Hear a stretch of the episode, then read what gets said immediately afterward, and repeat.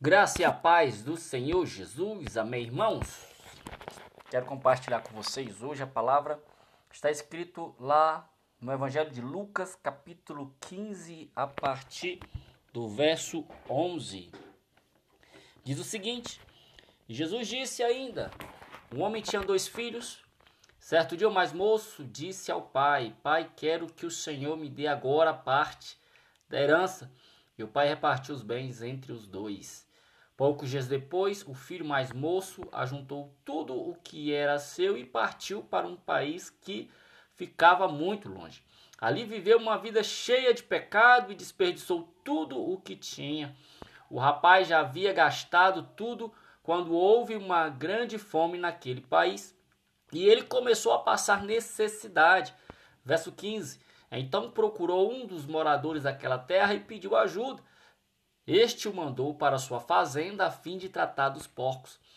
Verso 16: Ali com fome ele tinha vontade de comer o que os porcos comiam, mas ninguém lhe dava nada.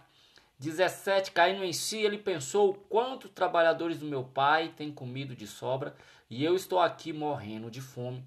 Vou voltar para a casa do meu pai e dizer: Pai, pequei, pequei contra Deus e contra o Senhor. Já não mereço mais ser chamado de seu filho me aceite como um dos seus trabalhadores. Verso 20. Então saiu dali e voltou para a casa do pai. Quando o rapaz ainda estava longe de casa, o pai o avistou e, com muita pena do filho, correu e o abraçou e o beijou. E o filho disse: Pai, pequei contra Deus e contra o Senhor e não mereço mais ser chamado de seu filho. Mas o pai ordenou aos empregados depressa: tragam a melhor roupa, vistam nele, ponham um anel no dedo e sandália nos seus pés. Também tragam e matem o bezerro gordo. Vamos começar a festejar, porque este meu filho estava morto e viveu de novo. Estava perdido e foi achado. E começaram a festa. Até o verso 24 aqui fala sobre esse filho mais moço que pediu herança. A partir do 25 já começa a falar um pouco do filho mais velho, mas aí já é outra outros princípios. Gostaria de ficar só até no verso 24 né? E voltando aqui ao início da leitura, você vê ali que um pai tinha dois filhos e o mais moço pediu a sua parte da herança. Não sei se você sabe, a herança só é dada quando uma pessoa morre, né? Então, ou seja, é, o, é como o filho estivesse falando assim para o pai: já que o senhor não morre, dá minha parte da herança. Olha só que absurdo. O filho desejou a morte do pai.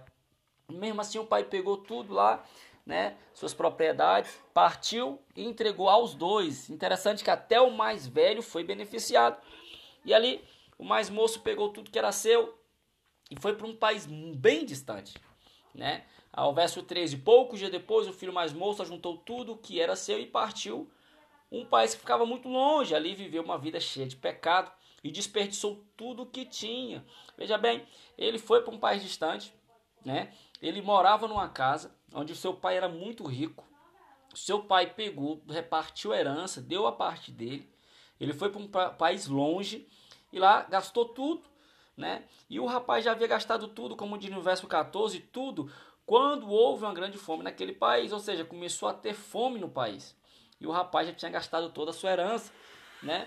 Então você vê ali no verso 15 que então procurou um dos moradores daquela terra e pediu ajuda, e este mandou para a sua fazenda a fim de tratar dos porcos. Veja bem, ali já já tinha gasto toda a sua herança e começou ali a trabalhar duro, né? E, e o único trabalho que tinha era de tratar dos porcos, cuidar dos porcos.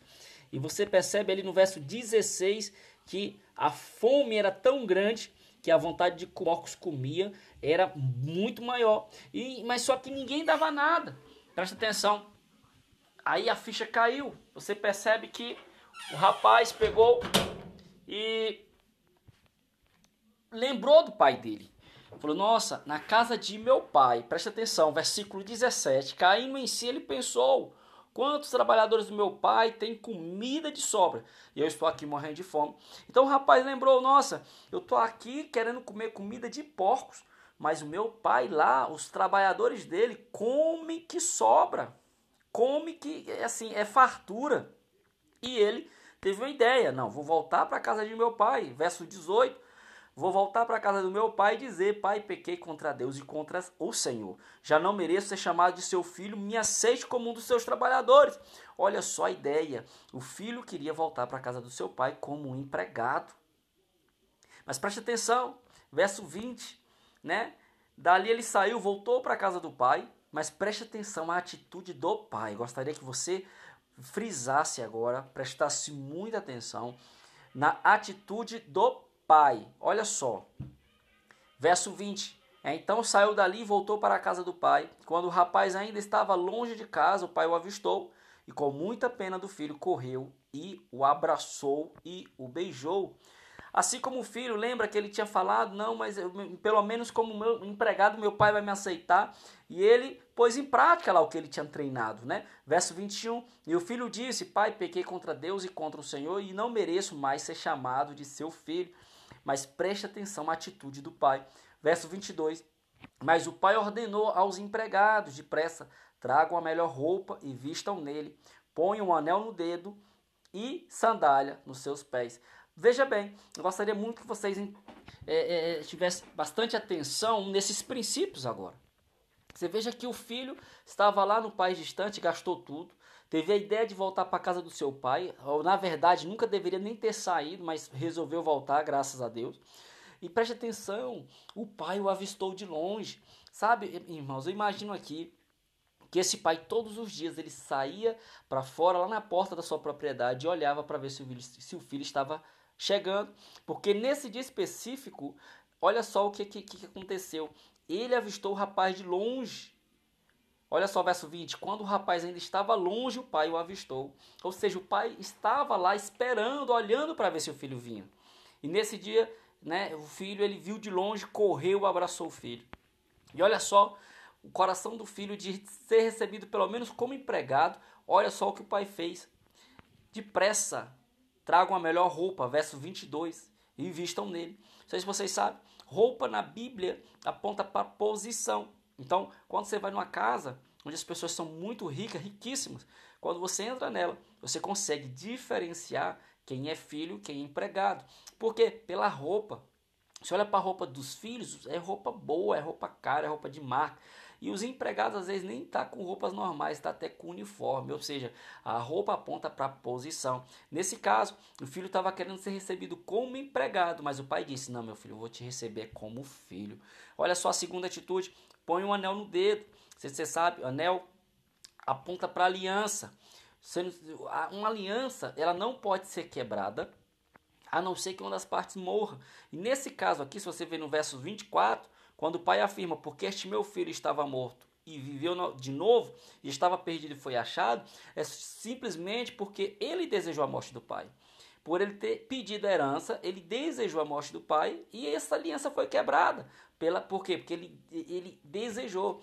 Né? E interessante é que, mesmo assim, quando ele volta, o pai dá roupas para ele para devolver a posição de filho e também dá um anel, fazendo, falando que hoje eu renovo minha aliança com você sabe? E, e, e terceiro, a atitude do pai dele, sandálias. Né? Em Deuteronômio, nas leis de Moisés, quando uma pessoa morria, né, a viúva, que não tivesse filhos né, do falecido, o que, que tinha que acontecer? O irmão do falecido tinha que casar com a viúva para ela ter direito na propriedade e herança do falecido, se, ele não tivesse, se ela não tivesse filhos. E que acontece? Nem sempre dava certo, nem sempre o irmão queria casar com, com a viúva.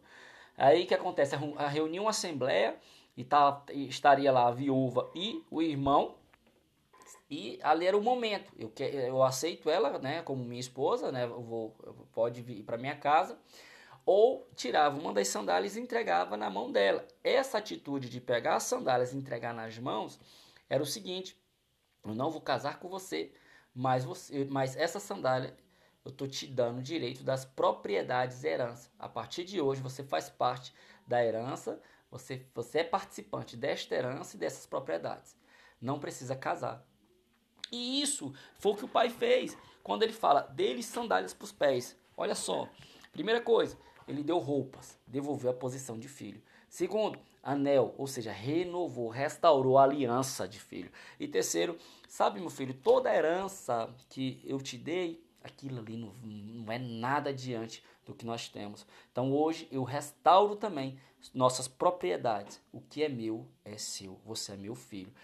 Toda a herança, tudo que é meu é seu. Eu te dou de volta o direito da, da, da, da das propriedades herança de família.